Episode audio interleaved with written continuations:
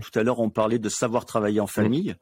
Euh, on pourrait faire le parallèle de savoir euh, intégrer Mm.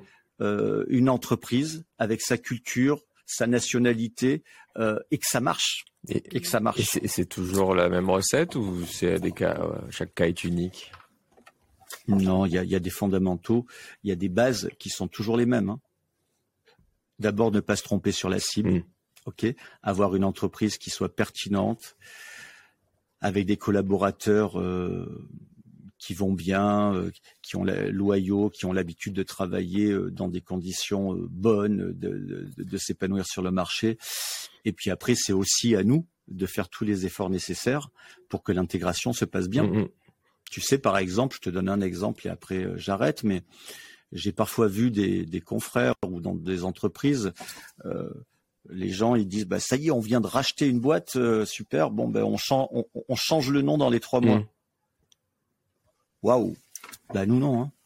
Nous on garde l'histoire, on garde le nom, on garde la culture et peut-être que quelques années après, les collaborateurs nous diront ah ben euh, par cohérence commerciale, par, euh, par pour tout un tas de raisons, euh, ça serait bien qu'on passe Proman. D'accord. Et là, c'est totalement différent. Ok, donc tu changes pas les Ouais. couleurs, tu, tu gardes leur logo, il y a même pas un bail Proman Bah, quelque pas- part?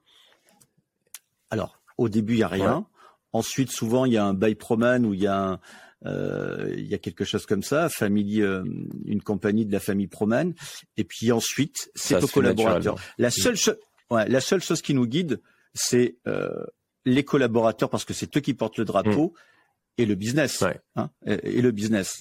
Et Tu sais, on- quand, quand on a, des- quand on fait des partenariats avec des pépites dans certains pays, dans certaines régions, le nom est tellement connu il qu'il faut le garder garder, c'est la valeur. Ouais. Ouais. Et, et t'as, parce qu'on entend, tu as dit les trois mois, on entend souvent, c'est, en effet, c'est 100 jours, on a 100 jours pour changer, imprimer quelque chose, mettre nos systèmes d'infos.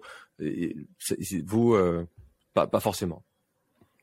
Non, pas Même forcément. les systèmes d'infos peuvent rester euh, leur système d'infos. Ah, les, les- les systèmes d'infos restent souvent. Alors, on a, on a quelque chose qu'on plug dessus, Mm. si tu veux, mais les systèmes d'infos, pour les raisons que je t'ai dit tout à l'heure, les spécificités métiers, notamment, euh, qui sont tout à fait particulières, on garde Eh oui. la plupart du temps, on garde la plupart du temps leurs outils. Ouais.